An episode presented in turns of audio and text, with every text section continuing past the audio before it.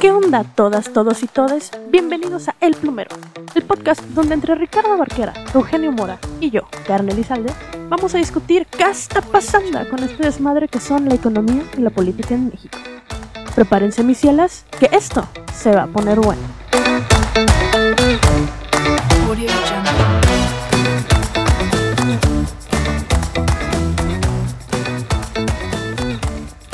Gente bonita? Bienvenidos a este nuestro primer episodio del podcast El Plumero, donde somos tres chavos, dos economistas y un politólogo, donde nos vamos a poner a discutir de los temas que están en boga y los que se están discutiendo en temas de política y en economía. El día de hoy vamos a discutir un tema que se ha hablado mucho por nuestros opiniólogos de confianza, confianza entre comillas, donde se discute si el gobierno de Andrés Manuel López Obrador es una dictadura. Lo que vamos a hacer nosotros es vamos a tratar de demostrar por qué a pesar de que sí sus eh, propuestas pueden tener cierta base, en realidad no se sustenta con la teoría política de que es una dictadura, ¿no? Entonces, pues, ¿cómo ven muchachos el tema que vamos a tocar el día de hoy? Buenas, buenas. Pues muy interesante y evidentemente con muchas ganas de discutir aquí con ustedes, mi querida Karen y mi querido Ricardo. Y bueno, yo digo que vamos a poner en tela de juicio la credibilidad de muchas de estas plumas y voces que, que cobran mucho por decir poco, yo me atrevería a decir. No sé qué opinas tú, Ricardo. ¿Qué onda, gente? Muchas gracias por acompañarnos en este primer episodio. Y bueno, como bien han dicho Karen y Eugenio, vamos a tratar de darle un poquito de rigor al uso de la palabra dictador, pero al mismo tiempo vamos a tratar de divertirnos, de hacer esto ameno. Y pues como bien dices, Eugenio, son muchas veces opinólogos que cobran mucho por decir muy poco y, no solo por decir muy poco, a veces hasta por desinformar. He visto muchas columnas, he visto muchos espacios de opinión donde utilizan estos términos a la ligera y finalmente terminan nutriendo un, un discurso público y también terminan nutriendo un discurso de la oposición, tanto desde la sociedad civil como partidista, que está totalmente desviado de la realidad. Y el problema de que se desvíe es que si no tenemos bien identificado el problema, pues claramente no podemos solucionarlo ni combatirlo, ¿no? Entonces, creo que necesitamos mucho más rigor en este aspecto. No, totalmente, Estoy de acuerdo. Ah, perdón, Karen. ah, no, no, no, te preocupes, Eugenio. Justo lo que quería retomar es el tema de este, de, precisamente la desinformación, ¿no? Cómo en realidad lo que, lo que quieren es generar miedo usando términos rimbombantes ¿no? Así como, porque pues, la gente escucha dictadura y se caga, ¿no? Es como de, uh, dictadura. Eh, es como de, sí, las dictaduras por alguna razón nos dan miedo, pero también hay que usarlo responsablemente porque entonces no vamos a poder reconocer cuándo sí podemos estar cayendo en una dictadura si lo usamos así como como de la señora de las verduras no me quiere vender ya más verduras, es una dictadora, o sea, no, no podemos hacer eso, ¿no? Sí, yo creo que, o sea, es muy importante como señalar que estamos a 17 de enero de 2021. Eh, estamos en medio de, una pandemia global que no, no cede y de la infodemia. O sea, justamente ah, es un término que también pues, tiene sus matices, pero también estamos en completa regla en una infodemia en donde pues la información que existe acerca de tanto la pandemia como de lo que los procesos políticos que no se detienen, haya pandemia o no, pues esa información fluye muy libremente y a veces para mal. Entonces, pues aquí estamos para enmendar un poquito esas cosas. Pues entonces vámonos directo como a lo interesante. A ver, Ricardo, ¿qué es lo que están diciendo los opinionólogos sobre por qué es una dictadura? Pues mira, tratan de no variar su discurso. Creo que se pusieron de acuerdo para saber qué decir todos al mismo tiempo. Y digo todos porque son varones a todos los que los he escuchado utilizar este término. Pero básicamente lo que están diciendo es que AMLO está concentrando poder con prácticamente cada decisión que toma. Entonces le ha quitado el poder a los empresarios con acciones como la de suprimir la construcción del nuevo aeropuerto de la Ciudad de México. Le ha quitado poder a otros poderes con decisiones como esta que acaba de anunciar de desaparecer los órganos autónomos. Y que claramente le ha quitado poder a la oposición partidista, principalmente desde la principal tribuna que tiene, que es la mañanera, ¿no? Y que básicamente desacreditarles desde la mañanera, pues es lograr que la gente no vote por estos partidos de oposición o que les vea mal y así poder concentrar más poder en las siguientes elecciones y pues precisamente tener más diputados, más senadores, más gobernadores, etcétera. Estos son los principales puntos que yo he encontrado en, en, las críticas. Y también hay otros que, híjole, a veces ni mencionarlos, ¿no? Porque son bastante ridículos, como estos que salen escritos cada siete días en la silla rota. Y que bueno, ya dicen que si AMLO respira más de tres veces en dos minutos es dictadura, pero bueno, eso ya son exageraciones. Nos está robando aire, nos está robando derechos. ya no podemos respirar a gusto porque el presidente no nos lo permite. No, no, no, nos oprime con su simple respiración. Ya, la primera chelita, esa es una marca de la casa, se lo queremos adelantar a nuestros escuchas. Los invitamos a escucharnos con una buena chela, sin marca porque no nos pagan. Cualquier cervecería, patrocínenos por favor. Y también otra cosa que señalar es que pues aquí también venimos a, poner los puntos sobre las IES, ¿no? O sea, hacer crítica, a decir también, lo que vayamos a decir aquí no, no excluye que el gobierno no esté haciendo las cosas mal, pero creo que si, no se, si las cosas se hacen mal de ambos lados de, de la sociedad, o sea, ambos lados pensando en gobierno y el resto de la gente, pues definitivamente no vamos a llegar a buen puerto. Entonces, sí, creo que es muy importante lo que mencionó nuestro compañero Ricardo. Claro, ¿no? Aquí, aquí recalcamos, no somos ni el soberano ni la silla rota, ¿no? Entonces no esperen que alabemos ciegamente a cualquier partido político, porque pues en realidad es México, todos los partidos políticos y todos los gobernantes están de la verga. Pero pues al final hay temas que se tienen que discutir y se tienen que discutir con calidad, que es lo que hace falta ahorita, ¿no? Mucha, mucha calidad en la manera de abordar los temas. Y es que es una completa falta de respeto que salgan los historiadores, o sea, historiadores verdaderamente reconocidos, que además han cobrado miles o millones de pesos de, de sexenios anteriores, pero bueno, esa es otra historia. Pero que salgan ciertos historiadores, ciertos opinadores a utilizar el término dictadura como si fuera cualquier cosa, como, si, es decir, la democracia en México es joven, pero como si la democracia de México fuera tan endeble como para que en dos años hubiera transitado a una dictadura como si nada. Y el problema de que estas personas se, posicionen a sí mismos en la oposición al, partido que actualmente está gobernando y que tengan este tipo de discursos, es que bajan el nivel del discurso. En vez de convencer a la gente de que hay problemas que están pasando, de que este sexenio podría llegar a tener ciertos tintes autoritarios, únicamente utilizan palabras sin ningún tipo de sentido, que lo que quieren claramente es meter miedo, y pues lejos de abonar a este debate, lejos de proponer algo nuevo, lejos de enseñar o dar a entender cosas que muy probablemente el ciudadano de a pie no siempre sabe o no siempre se informa, pues únicamente empiezan a, a desinformar. Y esto es peligrosísimo, sobre todo desde los grandes medios de, comunicación y de difusión. Es peligrosísimo que se encarguen de estar desinformando a la población. Y es que al final esta desinformación, lo que decía hace rato, genera miedo, ¿no? Y lo último que necesitamos en la realidad en la que estamos ahorita es empezar a tener miedo de lo que se está diciendo a través de los medios de comunicación. Sí, también pues intentar mejorar bastante el debate público, creo que. Pero para eso hay que entrar ya en tema, hay que entrar ya en tema, ya tenemos ocho minutos, entonces entremos en tema con nuestra querida Karen. Karen, ¿qué nos traes a la mesa?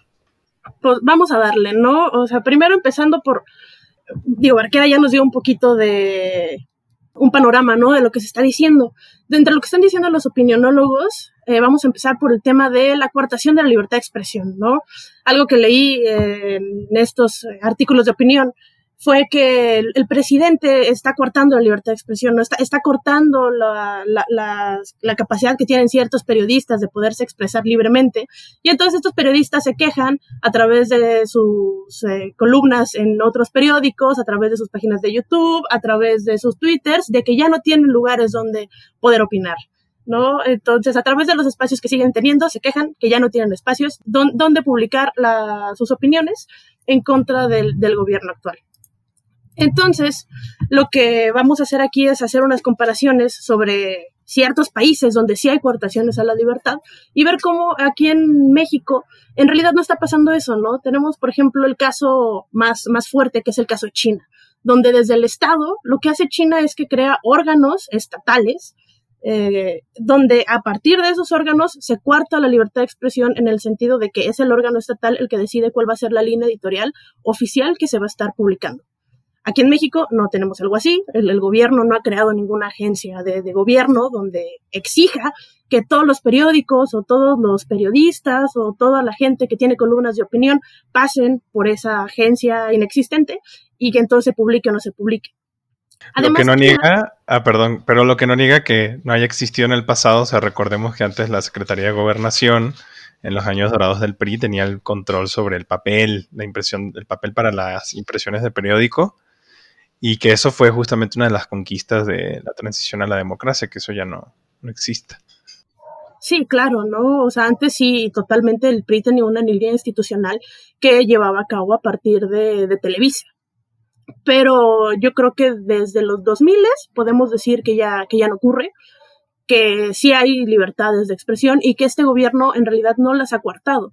Si ciertos periodistas han perdido sus espacios en, en televisión o en radio, no ha sido porque el gobierno lo haya exigido, ha sido porque pues sus ratings han ido caído y ya eso es responsabilidad del, del, periodista en particular. Pero sí, o sea, aunque ya no tengan esos espacios originales, siguen teniendo espacios donde publiquen. Está el caso de Latinos, ¿no? Donde periodistas como Loret pierden su espacio en Televisa, pero siguen teniendo un espacio donde, donde publicar sus opiniones. Nada, o sea, de, de, de Loret de Mola seguimos sabiendo, lo seguimos leyendo.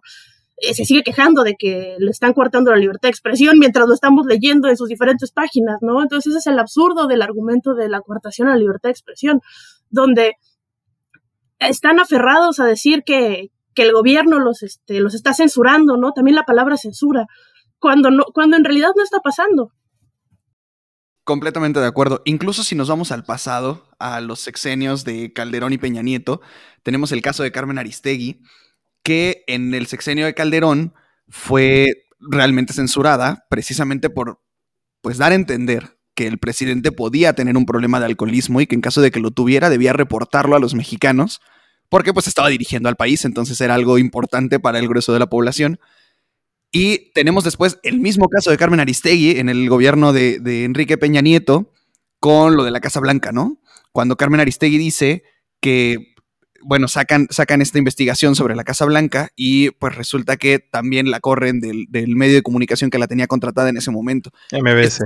son casos muy claros en los que a informadores se les ha separado de su cargo por cosas que claramente molestan o incomodan al poder. Y en este caso con López Obrador yo creo que tenemos una cosa bien diferente. No sé si es diferente para bien o para mal, tal vez estaría bien que habláramos un poco de eso, es, algo que, que, me gustaría tirar a la mesa, pero es la primera vez que tenemos una administración pública federal responsiva ante los medios de comunicación. Es la primera vez que tenemos un mandatario que responde y que increpa a los medios de comunicación en lo que él considera que es información amañada o es información completamente falsa. Esto nunca se había visto, al menos en el, en el caso mexicano. Y yo creo que esto es interesante. Yo, yo creo que esto sigue siendo un ejercicio de democracia. Eh, si bien yo creo que el hecho de que Andrés Manuel López Obrador hable y critica periodistas desde la mañanera, tal vez no es lo más prudente, tal vez no es lo más maduro, pero sin duda eso no es limitar la libertad de expresión y creo que incluso se puede entender como un ejercicio democrático. Ya lo decía Rafael Correa en, alguna entrevista que dio aquí para un programa de televisión mexicano. Los, los medios de comunicación son un poder, deben de ser tratados como un poder, y al ser un poder que no está dentro de, dentro de la institucionalidad, ¿no? Pero al ser un poder, pues bien los demás poderes deberían poder responderles, criticarlos, increparlos y cuestionarles, así como los otros poderes reciben esas, esas críticas, ¿no? Entonces yo creo que es un excelente ejercicio, pero no sé qué piensen ustedes. Pues yo creo que la idea del poder es muy importante, no solamente por lo que trae a la discusión, sino por el hecho de que, de que es una idea o sea, de los medios como cuarto poder es una idea que está en, decaída, porque en realidad, volviendo sobre el ejemplo de, lo que acaba de mencionar Ricardo de Correa, eso viene de, la idea estadounidense de que los periódicos pues están muy al pendiente del actor del gobierno y pujan, promueven agendas, son muy claros, o sea, a diferencia de lo que pasa en la región, son muy claros en las posiciones políticas que toman. O sea, los tabloides en Estados Unidos tradicionalmente son muy abiertamente asociados a un partido o a otro, o un candidato a otro, y eso realmente no sucede en, este continente y más bien es muy opaco en la forma en la que operan en ese sentido y también muy opaco el, saber en dónde están las lealtades.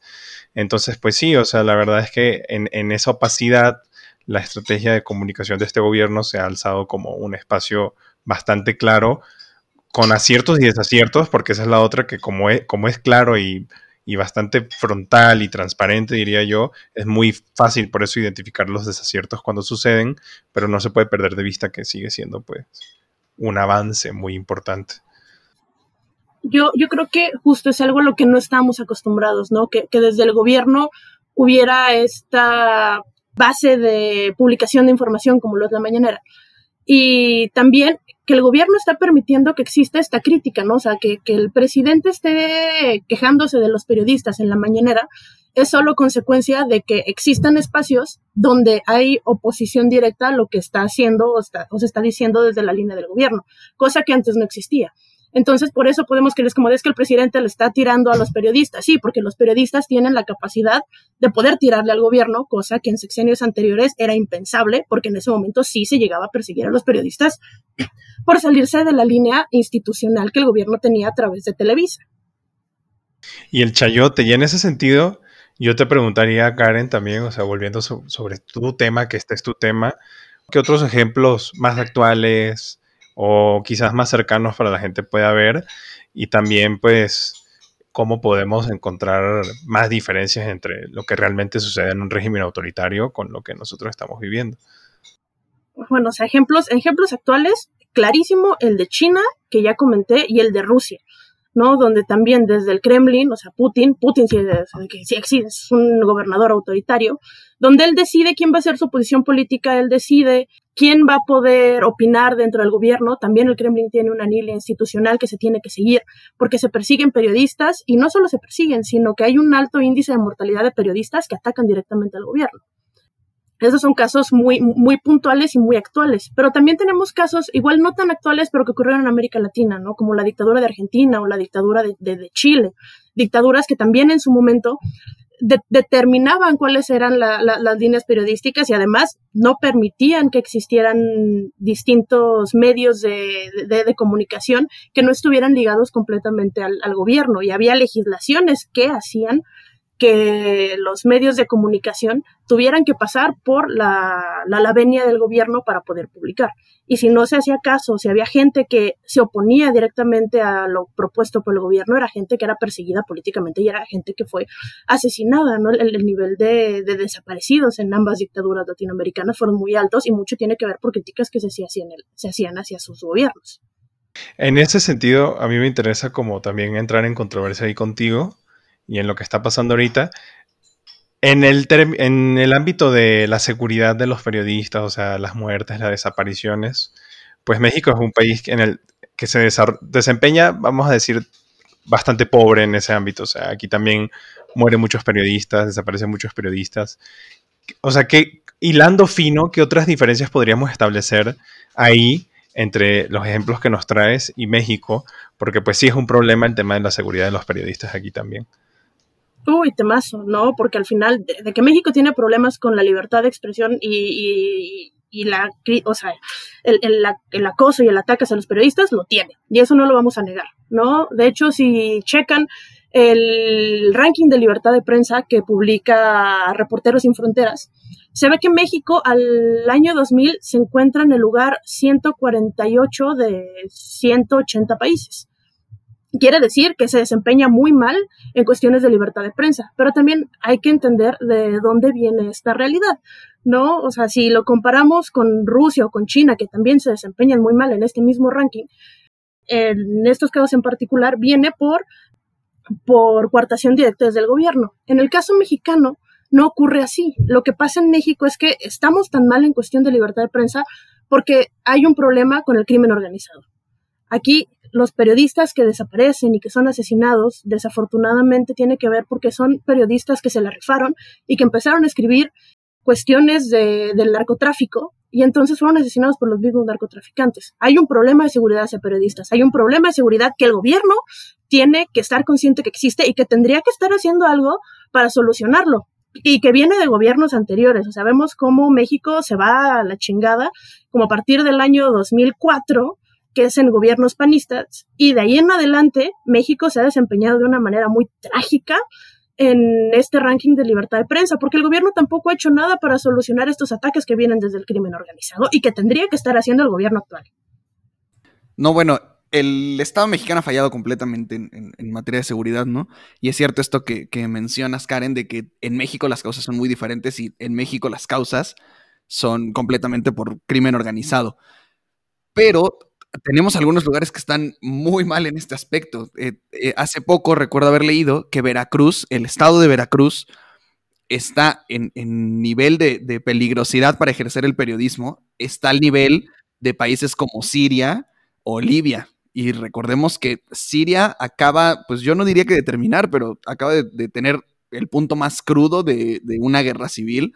Y Libia lo tuvo también hace algunos años y esta guerra civil no ha acabado porque todavía no hay quien haya tomado el poder allá. Entonces, el hecho de que un Estado mexicano donde se supone que hay Estado de Derecho, donde se supone que hay elecciones libres y democráticas, donde se supone que todo está marchando bien y que un Estado mexicano esté al nivel de estos lugares que acaban de pasar por guerras civiles, está muy cabrón. Y esto es desde siempre, esto no es de este, de este sexenio ni de este gobernador, esto lleva muchos, muchos gobiernos, al menos desde Felipe Calderón, cuando azotó la mano, le pegó al panal de avispas y dijo, vamos a combatir al narco y a ver qué sale, y pues salió todo mal. Pero sí, sin duda, esto viene desde, desde las políticas fallidas en materia de seguridad del gobierno de Felipe Calderón, que cabe aclarar, ni el gobierno de Enrique Peña Nieto ni el gobierno de Andrés Manuel López Obrador han modificado. Esta línea se sigue, este militarismo se sigue, pero bueno, de eso vamos a hablar un poquito más adelante. Claro, antes de pasar al siguiente punto, retomando un poquito de, lo del periodismo, es importante que quede muy claro, ¿no? Que, que sí, estamos mal en cuestión de, de, periodismo y de la libertad de, prensa, y que también tiene que haber cierta responsabilidad de los que están criticando que lo hagan desde las bases correctas, y no decir que el problema que tenemos viene desde el gobierno, cuando no es cierto, ¿no? O sea, regresamos al punto de la responsabilidad de los que están a cargo de los medios de comunicación y de la gente que opina en hacerlo pues estudiados del tema y no solo decir estupideces que es como de estamos de la verga por culpa del gobierno actual, no, estamos de la verga por culpa de gobiernos anteriores y por la falta de actuación del gobierno actual. Sí, se tiene que criticar el gobierno actual, pero tiene que ser desde las bases correctas y no desde molinos de viento.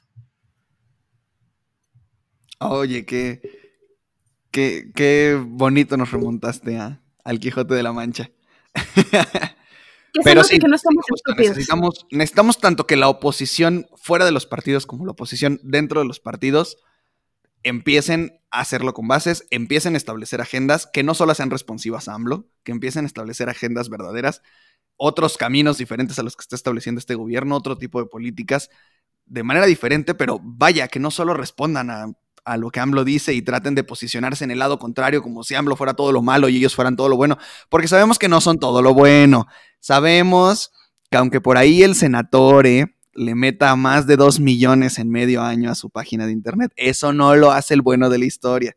Sabemos que aunque Marco Cortés también le meta como más de un millón a su página de Facebook, eso no lo hace el bueno de la historia. Es decir, no, no, necesitamos nada más que se posicionen al otro lado del espectro político de AMLO. Necesitamos que hagan algo, caray. Están cobrando sueldos de dinero público. Necesitamos que propongan. Se quejan mucho de que AMLO vivió mucho tiempo del erario. Pero caray, ellos no están proponiendo nada diferente. Están haciendo lo mismo.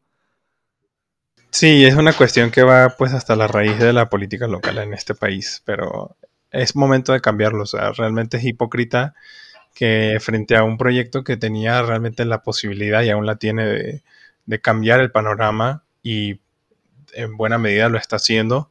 Hay que ver cómo, pero pues lo está haciendo. Se presenta en este tipo de posiciones. Por a lo menos, pues, contradictorias, ¿no? Como bien dijo Karen, y, pues llevarlo hacia, hacia también el, el ejemplos de día a día. Yo le quería preguntar, pues, a, ustedes dos, porque pues yo no soy de aquí, en, general, ¿cómo, ¿cómo, perciben pues la libertad de expresión y la han percibido a lo largo de sus vidas, especialmente porque, o sea, en, en la mitad de sus vidas, si no me fallan los cálculos, este, ustedes pues vivieron este fenómeno de la guerra contra el narcotráfico.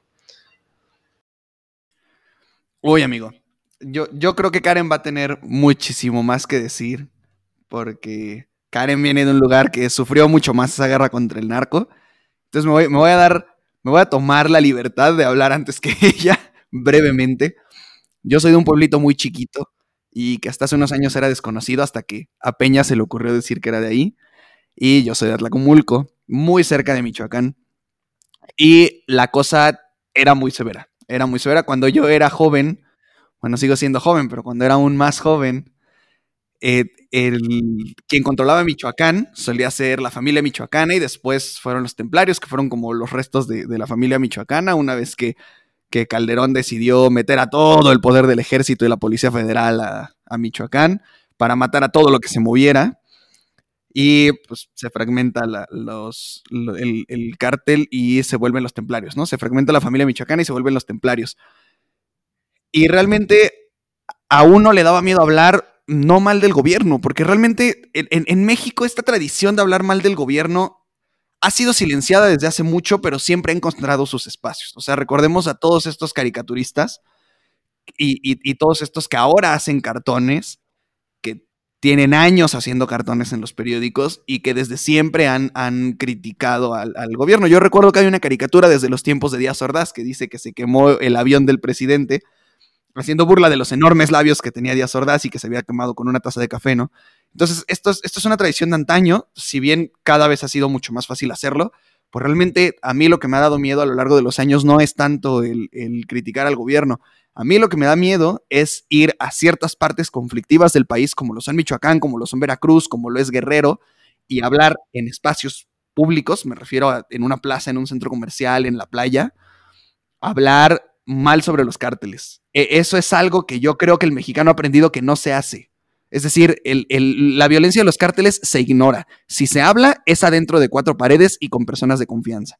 Porque sabes que afuera puede pasar algo malo. Pero yo creo que Karen tiene mucho más experiencia en este campo.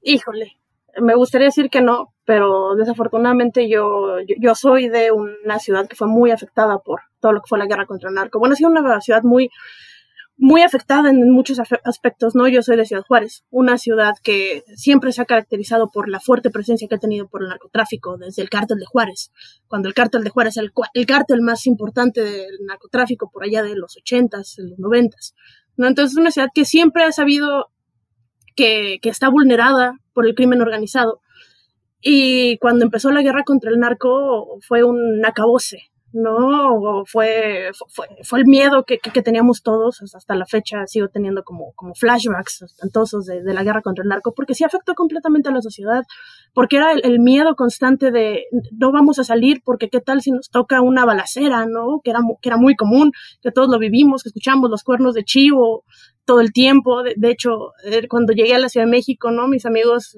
bien mal pedo se burlaban de mí porque yo escuchaba cohetes y me tiraba al piso, ¿no? y era porque, pues sí, uno genera cierto estrés postraumático porque pues no sabes cuándo te va a tocar una bala perdida de, de, del, del, cagadero que había en, en ese momento.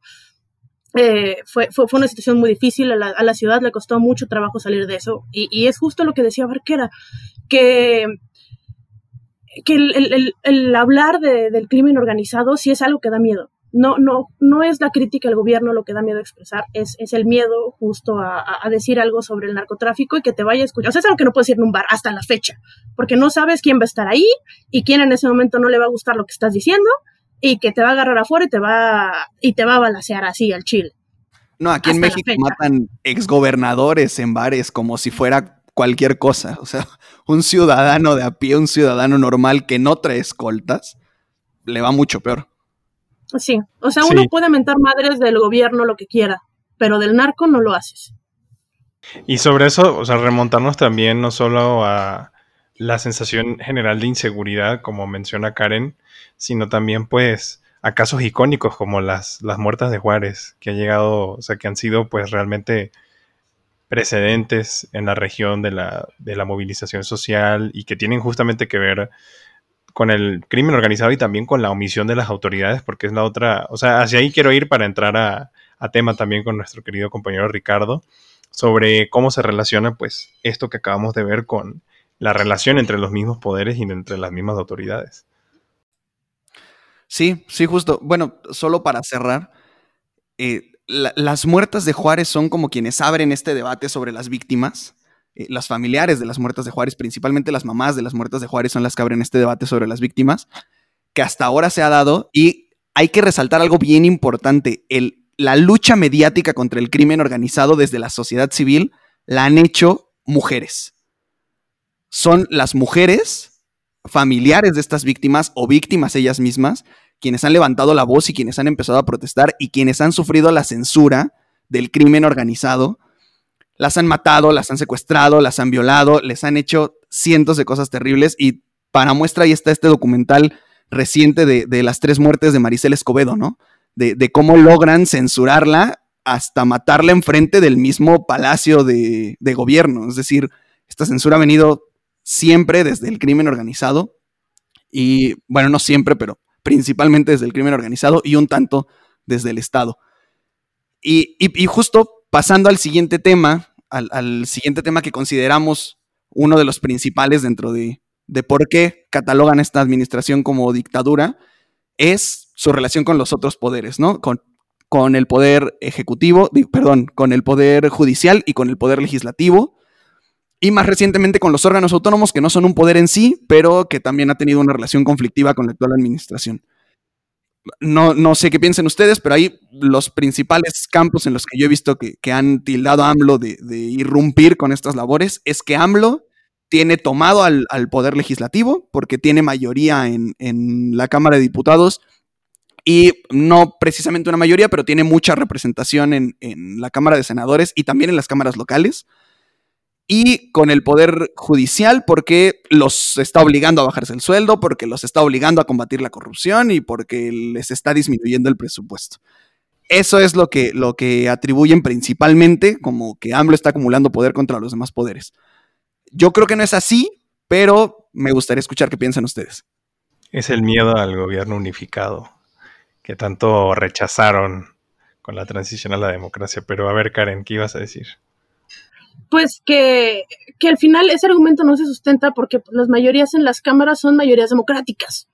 No, no, es que AMLO haya puesto a quien quiso en la Cámara de Diputados y en la Cámara de Senadores. Al final hubo elecciones libres, que fueron unas elecciones históricamente con una alta participación, donde la gente creyó en el proyecto de Morena en, en, su momento y, y, se notó al final en la representatividad que existe en las cámaras.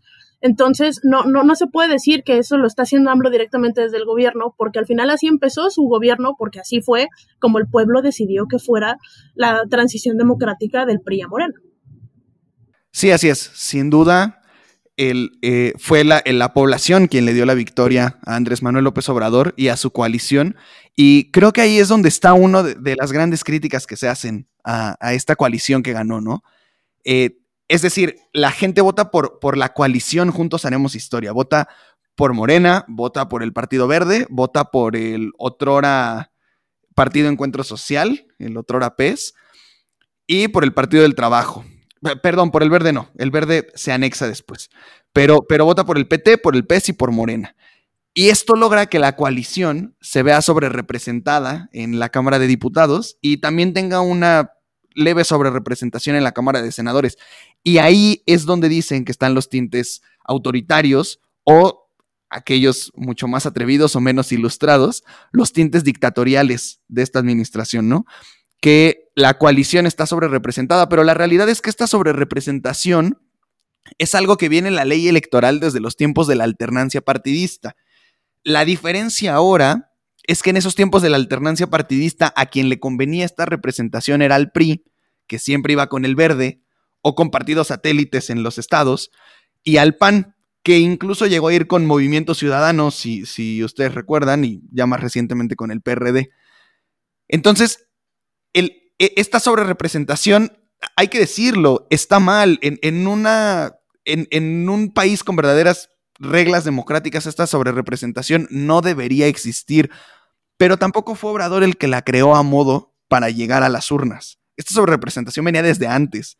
Obrador la aprovechó, eso sí, y lo que sí es criticable es que hoy, a dos años de su gobierno, no hayan presentado una reforma en materia político-electoral para lograr quitar esas sobrerepresentaciones o al menos moderarlas y otras tantas cosas como atribuciones que se le tienen que quitar y dar al INE, ¿no? Pero, pero bueno, eso sí es una crítica, pero incluso esta crítica no quiere decir que el gobierno sea dictatorial, ¿no?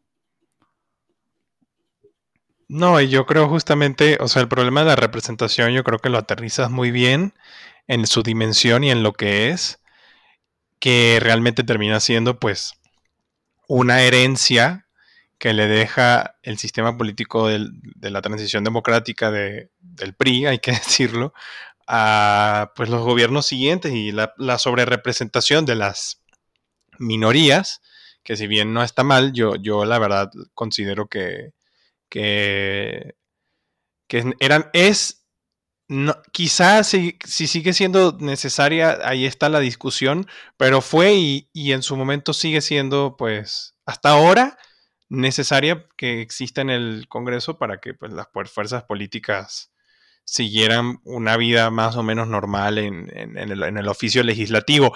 Claro, lo que ha sucedido y, lo que pone en, tela de juicio el tema de la sobrerepresentación como un problema es que por fin llegó un gobierno unificado, cuando realmente la, yo creo que, y se aprecia muy bien en, en los textos de la gente que estudió el proceso de la transición a la democracia en México, muchos creyeron que el sistema estaba modelado para que eso no sucediera y para que las cosas tuvieran que suceder a, partir de acuerdos partidistas en las cámaras, como fue pues el famoso Pacto por México. Se pensó que así iba a ser la política ahora para promover cosas. Y pues el que ahora haya una mayoría avasallante, no, para mí, que creo que es el tema que también hay que abordar, no implica que se esté invadiendo el ámbito de decisión de los legisladores en el poder legislativo. Eh, más bien creo que fuera de, todo el tema controversial que puede ser la disciplina partidista en México y lo mala que es para, para generar política y políticas públicas dentro del, legislativo, pues el ejecutivo se ha mantenido bastante al margen del legislativo. ¿Qué opinas? ¿Qué opinan ustedes? No, pues, o sea, yo también estoy de acuerdo que no dejan de ser vicios heredados de estructuras creadas en gobiernos pasados, que el gobierno actual está aprovechando porque ya están ahí y aunque en su línea política original dijeran que no estaban de acuerdo, la van a aprovechar porque así funciona la política en México. Desafortunadamente los políticos, no importa el partido, están muy acostumbrados a estos vicios que existen desde el PRI y lo saben aprovechar a modo para generar una conveniencia política a su favor. Al final ah, son políticos, así funcionan. No que es que es criticable completamente, pero están tan acostumbrados a utilizar los medios que ya existen que los van a seguir utilizando. Yo, creo que en, este caso de las instituciones, creo que el tema un poquito más álgido sería la, la, idea que tiene el, presidente de, de, eliminar los organismos autónomos, ¿no? Yo creo que ahí justo está el, el punto más, más complejo sobre esta situación de si está actuando o no de una manera autoritaria, porque los organismos autónomos están ahí por una razón y el, y, el quererlos eliminar de tajo, sí, sí es un tema controversial. ¿Ustedes cómo lo ven? Sí, completamente, completamente. Es, que es algo típico del cabecita de algodón, ¿no? Eh, desde que AMLO llegó a la presidencia, cuando ve que algo está mal, propone eliminarlo, con, la cantaleta de que sobra del periodo neoliberal, que no funciona. Y hay que decirlo, aunque sea incómodo, los órganos autónomos se crean porque desconfiábamos mucho y con justa razón, desconfiábamos mucho del Poder Ejecutivo. Y digo, ¿quién no iba a desconfiar de Carlos Anilas de Gortari?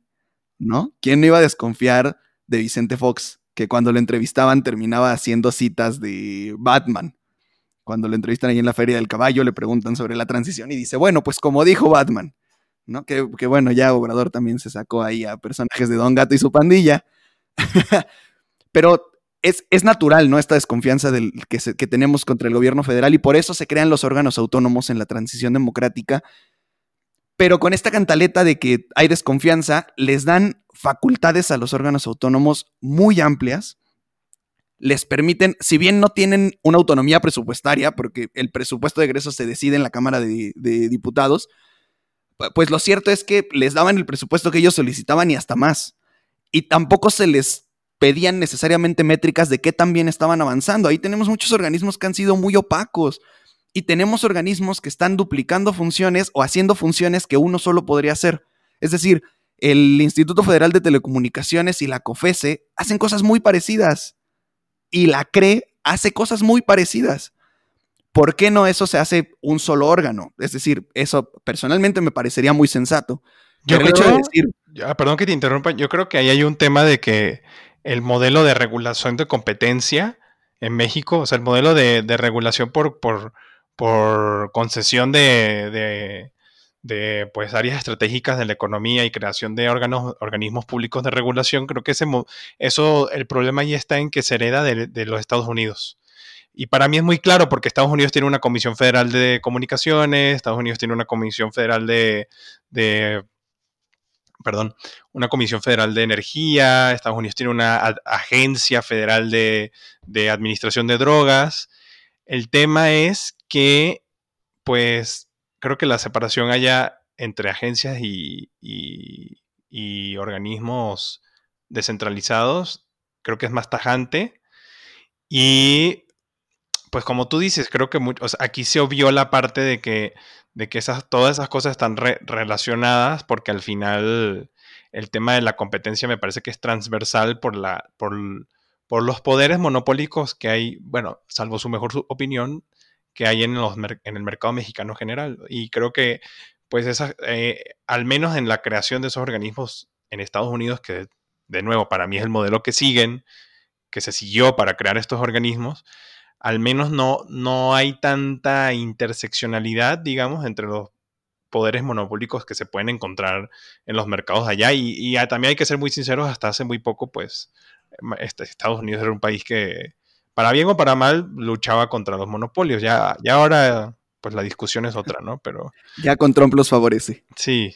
Pero pues creo que es un tema de que sí, de que como muchas cosas cuando, cuando se montan en el poder, gente que favorece el perfiles tecnocráticos y, esa forma de gobernar, como muchas veces y como muchas cosas se obvió, pues las, las necesidades realmente nacionales y se fue con un, con un, bueno, vamos a copiar lo que ya funciona y a ver qué pasa.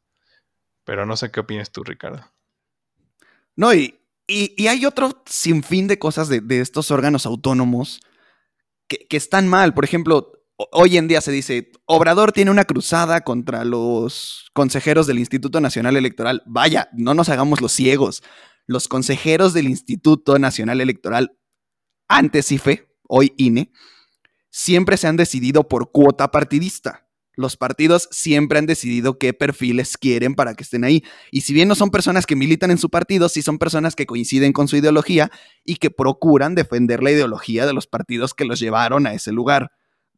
no voy a decir nombres, pero es muy claro cuando uno ve las sesiones del Pleno del Consejo del INE que hay este, consejeros muy casados con ciertas ideas y muy casados con ciertos partidos. Yo, yo diría que la única que es verdaderamente objetiva y apartidista, bueno, que era porque ya no está, era Pamela San Martín, pero de ahí en fuera todos defendían ciertas ideologías. Entonces, claro que es un contrapeso de, tinte partidista el INE, aunque no se quiera aceptar y aunque hoy se diga que es la panacea de la democracia mexicana, pues tiene muchas cosas que se podrían mejorar.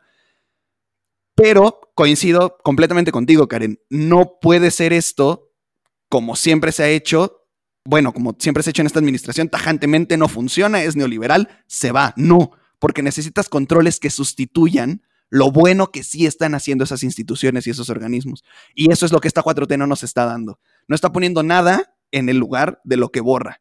Y eso se puede salir de las manos con el tiempo. Tal vez ahorita no sea un problema grave, pero con el tiempo eso se puede ir saliendo de las manos. Yo creo que es un tema de Digo, aquí yo no quiero culpar a, la izquierda, pero creo que sí voy a tener que hacer como, la crítica de que como es la primera vez, la primera experiencia en gobierno federal, pues hay, un, hay una tendencia justo a eliminar y no reemplazar. O sea, hay como una aversión a la institucionalidad. Y, y, me, y me, lo voy a decir, me caga decirlo porque, porque realmente la, institucionalidad, como lo acaba de decir Barquera, no es esa panacea que todo el mundo quiere y dice, güey, o sea, hay que guardar la institucionalidad. Porque al final, pues como bien no recuerdo si la, si la de Rousseau Montesquieu, o sea, un congreso puede ser tan tiránico como una sola persona. Y es una institución, y lo mismo pasa con un consejo, o sea, con un consejo de, ministros o de, o, de, o de magistrados de una corte, o sea, puede ser tan tiránico como una persona. El tema es justamente pues los controles que existen, la cultura institucional, la cultura política que creo que a veces se le pone pues también muy poco énfasis y el hecho de que no deja de ser importante porque porque realmente, o sea, si, si, el, si el proyecto de, dejen ustedes de este gobierno, de cualquier gobierno que se proponga cambiar las cosas de, de, tajo en este país, va a prosperar, tiene que generar instituciones. O sea, y tiene, que, y, tiene que cambiar la cultura de las que ya existen. O sea, tantas oportunidades. Pero bueno, eh, no sé si que, este, quieres agregar algo, Karen, o seguimos en, en, el, en la lógica de la relación entre poderes de Ricardo. Pues, pues, o sea, nada más cerrar un poquito el punto, ¿no? De, de si implicaría eliminar las instituciones autónomas, ¿no? Eh, eh, o sea, en, vez de auditar, en vez de revisar qué es lo que no funciona, el, directamente eliminarlas de tajo, ¿cómo hace un, un paralelismo al, al tema que estamos tocando en este momento? Que es si eso implicaría una señales de alarma similares a los de una dictadura. Que yo, yo creo que no. ¿No? O sea, no creo que esté bien lo que se está haciendo, pero no creo que se pueda relacionar con, con, con una dictadura, pero no sé cómo lo ven ustedes. Pues yo creo que... No, para nada. Ah, exacto. Para nada, pero, pero sí tenemos que, que reconocer algo. La figura de liderazgo de Obrador es avasallante. Obrador no permite el disenso dentro de, su, de sus secretarios, no, por, no permite el disenso dentro de su propio partido, pero aún así debemos de reconocer que la coalición de Juntos Haremos Historia, por la manera en que se construyó, tiene mucha oposición al interior. Yo diría que hay más oposición al interior de la coalición, más oposición objetiva al interior de la coalición que fuera de ella. Y, vemos casos bien concretos. Vemos una Lili Telles, que incluso termina saliéndose del partido, porque claramente no, no comulgaba con las ideas de la coalición. Pero bueno, fue una voz muy crítica estando dentro y sigue siendo una voz muy crítica estando fuera. Que comulguemos con ella o no es otra cosa, pero fue una voz muy crítica. Tenemos también los casos de Ricardo Monreal, que ha propuesto iniciativas de ley que han disgustado mucho a Obrador en específico, pero aún así Ricardo Monreal las ha propuesto y, ha tratado de que se voten a favor. Y tenemos también el caso de Ramírez Cuellar, que fue un, un presidente interino muy poco tiempo de Morena, pero que tenía una agenda, yo creo que mucho más de izquierda y mucho más progresista que la de Obrador, y también fue muy incómodo al poder Ramírez Cuellar, y venía desde adentro del mismo partido. Sí, salió de la nada prácticamente. Así es, entonces tampoco podemos decir que, que, Obrador es un dictador que no permite el disenso porque el, el disenso está dentro de su misma coalición. Y si algo nos consta es que Obrador no se ha metido, no ha metido mano en el partido para decir yo voy a elegir a quién va a estar después de mí, yo voy a elegir cómo se hacen las cosas, e incluso ha amenazado con decir que si el partido pierde el rumbo, él se va. Es decir, no está diciendo yo lo voy a controlar como sí lo hacía el PRI y como sí lo hizo Calderón, que tomó completamente al partido, decidió a sus presidentes, decidió a sus dirigentes. Obrador no está haciendo eso. Entonces, no podríamos decir que hay actitudes dictatoriales tampoco al interior de la coalición, ni tampoco contra los otros poderes justo, justo estaba pensando yo también, ¿no? El, el, argumento que acabas de dar, de que tampoco es algo nuevo, tampoco es, esta imagen que tiene Obrador como presidente que controla su partido no es nuevo de, de su gestión, lo, lo, hemos visto históricamente con los presidentes del PRI y los presidentes del PAN, todos actúan de una manera similar y todos tienen a sus secretarios alineados a su visión política, porque al final todos están dentro del partido político y más allá de, gobernar para el pueblo, lo que están haciendo todos los partidos políticos es gobernar para el partido político y mantener una línea partidista dentro del gobierno. Al final, ese es su objetivo principal. Y entonces, el presidente que esté en turno va a alinear a todos sus secretarios y va a alinear a, todo, a sus representantes en las cámaras al proyecto político del partido en el que se está en turno. Todos lo han hecho. Sí, y creo que, o sea, volviendo sobre el, punto de, si hay o no hay una pulsión autoritaria, creo que, eh, o sea, estas relaciones y estas acciones que estamos viendo son más propias de un desarreglo, o sea, de, de, que todavía las fuerzas políticas están sintiendo como el temblor en el suelo que causó el triunfo de la coalición gobernante en 2018. Y es normal, o sea, toma mucho tiempo reacomodarse un panorama político que la verdad es, pues, hay que decirlo, Morena vino a cambiar para bien o para mal. Y, o sea, salvo las opiniones que ha proferido el presidente y que quizá no son muy profesionales, realmente la participación, o sea, de, los partidos, las fuerzas políticas en los demás poderes, dentro y fuera de los poderes, pues el presidente se ha mantenido muy al margen de, su actuar. Y yo creo que eso es de celebrar contando, tomando en cuenta que este país en su historia, pues, ha sido parte de la historia institucional de este país ha sido buscar la forma de controlar las fuerzas políticas tanto en el ámbito federal como en el local, porque no hay que olvidar, no hay que olvidar, y creo que esto es muy importante, que una de las grandes deudas que tiene esta democracia, que se llama México, es ponerle freno a los gobernadores, que son como mini presidentes en sus estados, en el mal sentido de la palabra, en el sentido de antaño, y que en buena razón han sido, digo, en buena medida han sido la razón por la cual muchas prácticas autoritarias han, han sobrevivido a la transición democrática, porque se refugian en los estados. Entonces, bueno, tengamos en cuenta que no ha habido ni siquiera transición democrática en el Estado de México. El PRI no ha perdido, bueno, no ha perdido el Estado hasta ahora. Entonces, eso es también de, de tomar en cuenta, me parece. Completamente. Completamente, pero yo, creo que este punto lo cerraríamos diciendo que si bien hay problemas, si bien hay una crítica dura de parte de la tribuna más grande que tiene el observador, que es la mañanera, si bien se critica a los medios de comunicación y a los partidos, tampoco se les ponen trabas. Eso es algo patente.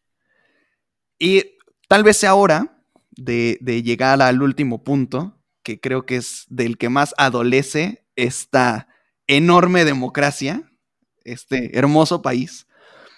Y, bueno, le voy a hacer la palabra a Eugenio para que nos ilustre en cuanto a este último punto. Me parece. Gracias, Ricardo. Y sí, bueno, justamente hablando de, que las instituciones no siempre son la panacea porque pueden ser tan tiránicas como, como un tirano una persona. Hablemos entonces de instituciones que realmente sí, sí, y de procesos que realmente sí constituyen un peligro para la democracia, como es la militarización y como nos relataba nuestra querida Karen, pues unos momentos atrás, de la que tanto adolece este país por la crisis de seguridad pública por la que ha estado atravesando los últimos años. Y pues sobre esto, eh, yo creo que si hay o no hay invasión o peligro a la democracia, eh, por regla de mayoría, tomando en cuenta las dos, los otros dos ámbitos que hemos tocado anteriormente, o sea, libertad de expresión y relación con otros poderes, no. Ahora, que este puede ser, o no, ni siquiera, que este es el punto más débil en la cadena de la, de la institucionalidad que forma la democracia en México, me parece que sí. ¿Por qué? Pues yo creo que no hay que hacer más que mirar lo que acaba de suceder con el exsecretario de Defensa, Salvador Senfuego Cepeda, quien ha salido totalmente impune de un proceso que no lo empezó la Fiscalía Mexicana, lo, empezaron los, los, gringos, o sea, la, el Departamento de Estado en Estados Unidos, y que hasta antes de que el Departamento de Estado emitiera una orden de detención contra el general, bueno, ex general Cienfuegos, yo creo que no, o sea, al ojo público no le importaba tanto quién era o no se sabía tanto de su relación con el narcotráfico.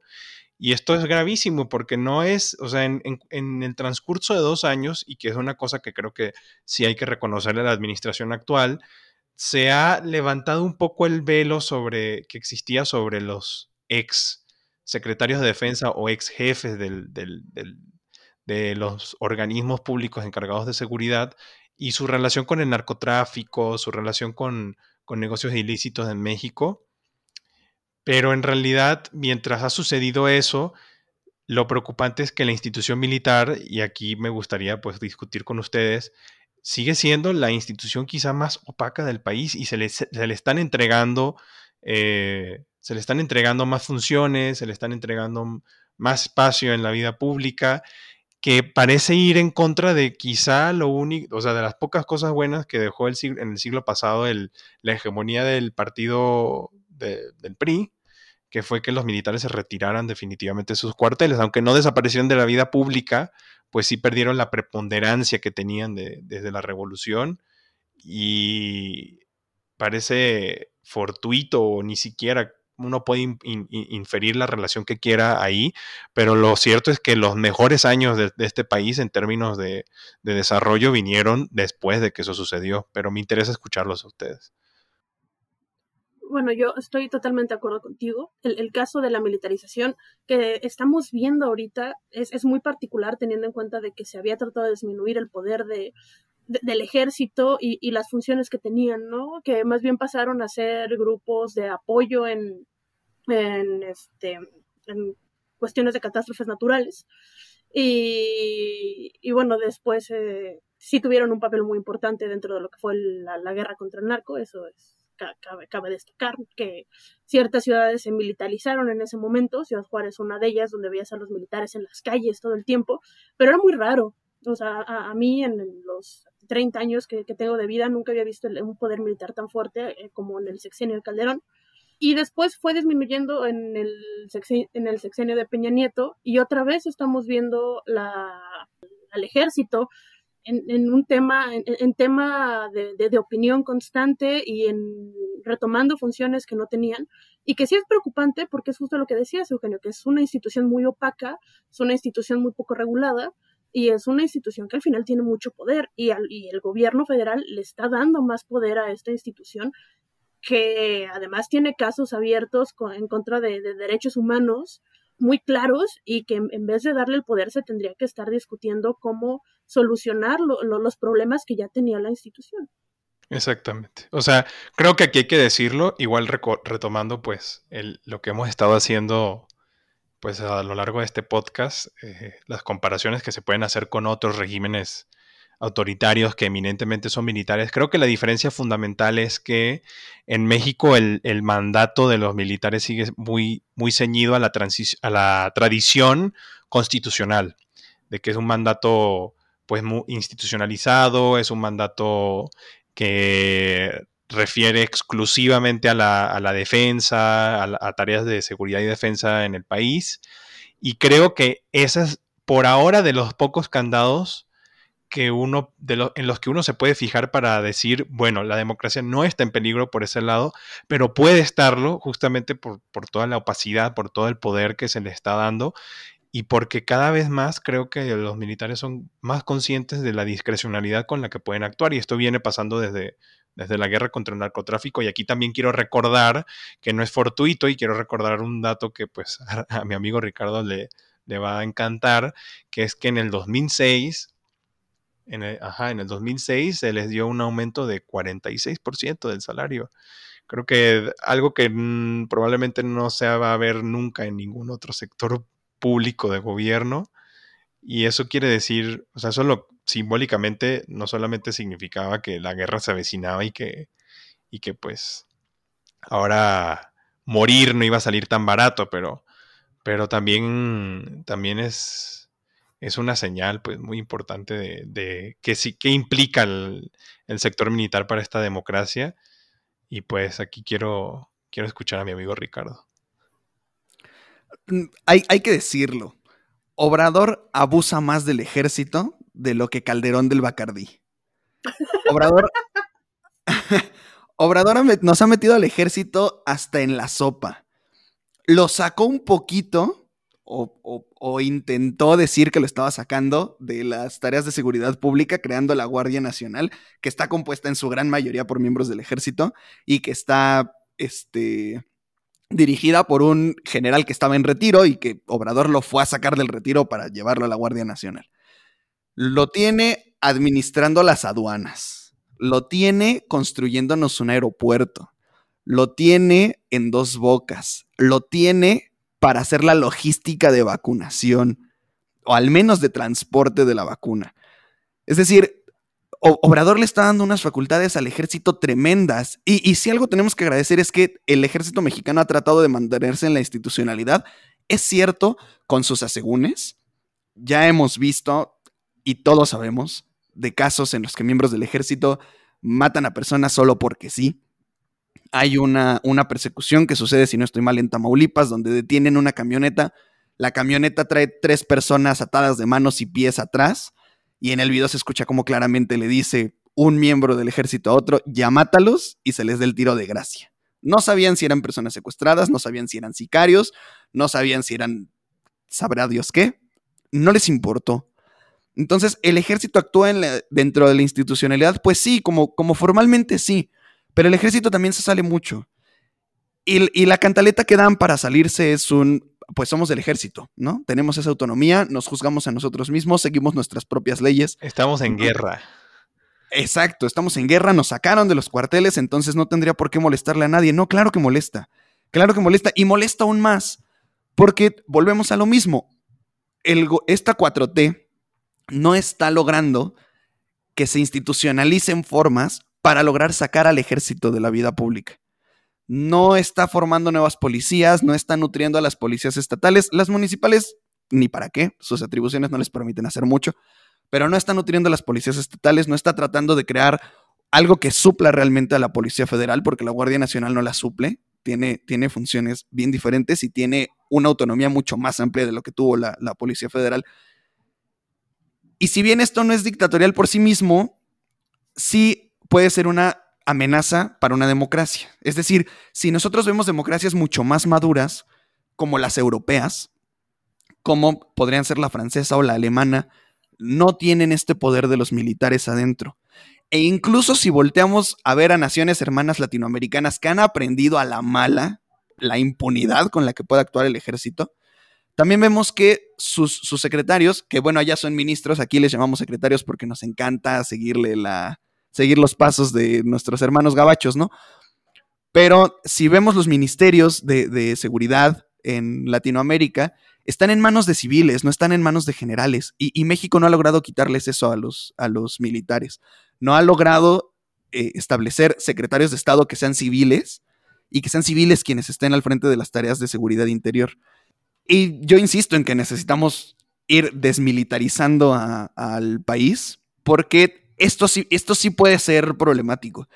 Tal vez no en el sexenio de Obrador, pero, pero el darles tantas tareas sí puede ser problemático. Porque los, los, los militares se van a saber cada vez con más poder y van a comprender cuánto valen, cuántos son necesarios y hasta dónde ellos pueden pues, presionar para que las cosas se hagan como ellos quieren que se hagan. Exactamente. Ahí está completamente todo el peligro de, de, de esto. O sea, que una institución que además es una institución que no hay que perder de vista que forma parte del ramo ejecutivo. O sea, y en el momento en el que se sientan más que todo el resto del, ramo ejecutivo por, el cuestión, por el tema de, su, de su vitalidad para la seguridad del país, ahí es donde, donde puede existir un peligro a la institucionalidad.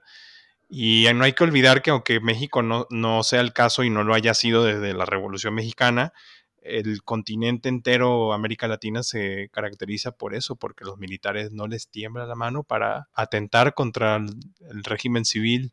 Y eso siempre hay que tenerlo eh, muy presente. Y también no hay que dejar de recordar, ya que hemos hablado mucho de, de nuestros queridos amigos del norte, que eso mucho tiene que ver con la, con la actitud que toma los Estados Unidos frente al problema de la seguridad en México y que eso, eso escapa totalmente a la, a la égida de la presidencia, a la de los partidos mismos de México. Pues justamente lo, lo comentaba yo con ustedes y ahora se lo comparto aquí a, nuestro, a nuestros amigos invisibles, al público que la discrecionalidad con la que actúa la DEA y actuó durante los años 80, pues fue muy grande y, realmente terminó por, incitar mucha violencia innecesaria, o sea que pudo haber sido evitada, según lo menciona el, profesor Pérez Ricard del CIDE, porque dentro de la estrategia de, la DEA, en, colaboración con las autoridades de seguridad mexicanas, la reducción de, lo que se llamó como daños colaterales nunca estuvo dentro de la ecuación y así mismo lo menciona en, uno de sus informes. Y pues también, esto también es algo que no se puede perder de vista porque, porque si bien México es un país muy grande y muy capaz de, hacer las cosas por sí solo, el problema de la seguridad es un problema que de responsabilidad compartida con nuestros vecinos y que muchas veces pues ellos han pretendido, sin, sin afán de ofender a nadie, pero ellos han pretendido olvidarse del problema pues dándole dinero a los gobiernos de aquí y haciendo muy poco porque allá pues baje el consumo.